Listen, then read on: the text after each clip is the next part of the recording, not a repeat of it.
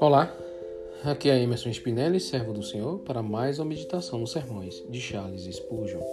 O tema de hoje é: Todos os dias de seu nazireado não comerá de coisa alguma que se faz da vinha, desde os caroços até as cascas. Os nazireus guardavam, entre outros votos, um que lhes impedia de consumir um vinho.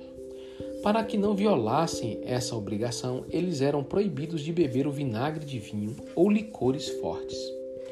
Para deixar a regra ainda mais clara, não deveriam tocar o suco de uvas não fermentado. Mesmo, nem mesmo comer a fruta, fresca ou seca, com o objetivo de garantir completamente a integridade do voto. Não, não, não lhes era permitido qualquer coisa que tivesse relação com a videira eles deveriam de fato evitar a aparência do mal. Certamente essa é uma lição para os separadores de, do Senhor, ensinando-os a se afastarem do pecado em todas as suas formas, evitando não apenas aquelas formas mais grosseiras, como também seu espírito e similitude. Caminhar de modo austero é muito desprezado nos dias de hoje.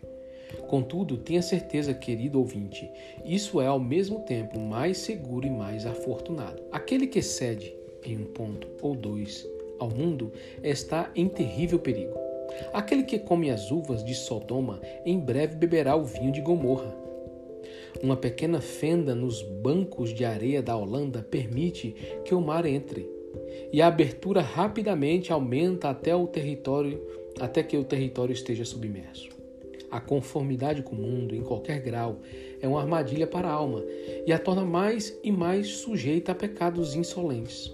Além disso, assim como Nazireu que bebesse que, se bebesse o suco da uva, não poderia ter certeza se esse suco sofreu algum grau de fermentação e, por consequência, não teria claro em seu coração que seu voto estava intacto, igualmente, o indulgente e indeciso cristão não pode ter uma consciência livre da ofensa.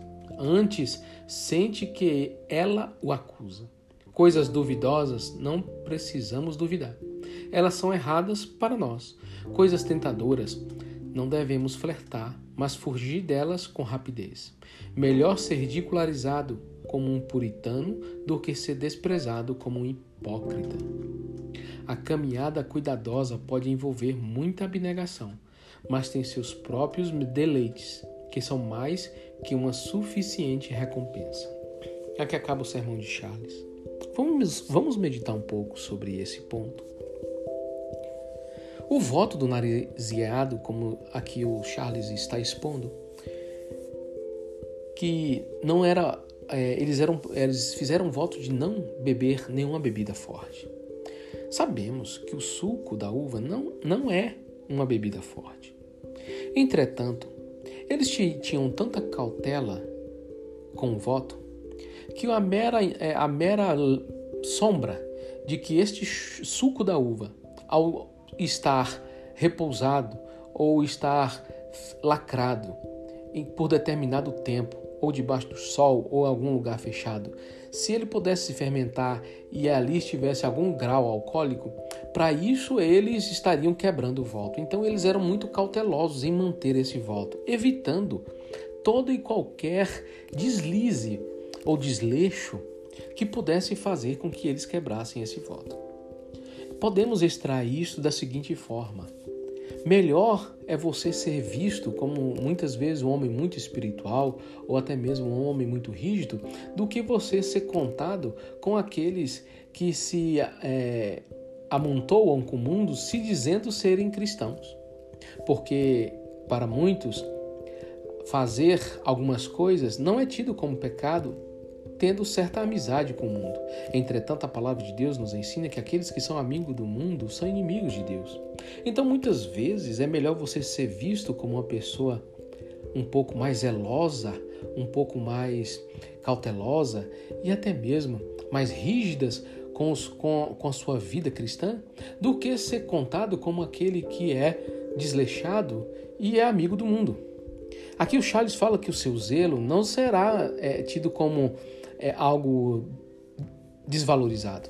O seu zelo vai te trazer para uma área mais segura, uma área onde você estará preservando a sua fé e a sua verdadeira adoração ao Senhor. Porque o Pai está procurando os verdadeiros adoradores, que o adorem em espírito e em verdade.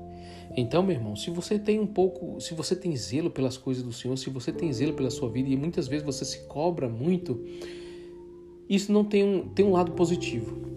Tem um lado positivo dessa sua, do seu comportamento. É que você pelo menos está com o temor do Senhor em seu coração. Ainda que com o tempo você vai amadurecer e vai ter equilíbrio em suas ações, vai ter equilíbrio naquilo que você precisa deixar de fazer ou fazer. Com o tempo o Senhor vai te amadurecer. É melhor você ter zelo do que você ser um desleixado na presença do Senhor, do que ser aquele que tem amizade com as coisas do mundo, não sabendo discernir entre o certo e o errado, o santo e o profano. E o profano. É melhor você ser um homem zeloso do que ser um homem que é amigo do mundo. Amém? Os versículos utilizados para este sermão foram 1 Tessalonicenses 5, 22 e Números 6, 4. Que você tenha um dia abençoado na presença do Senhor, meu irmão, em nome de Jesus.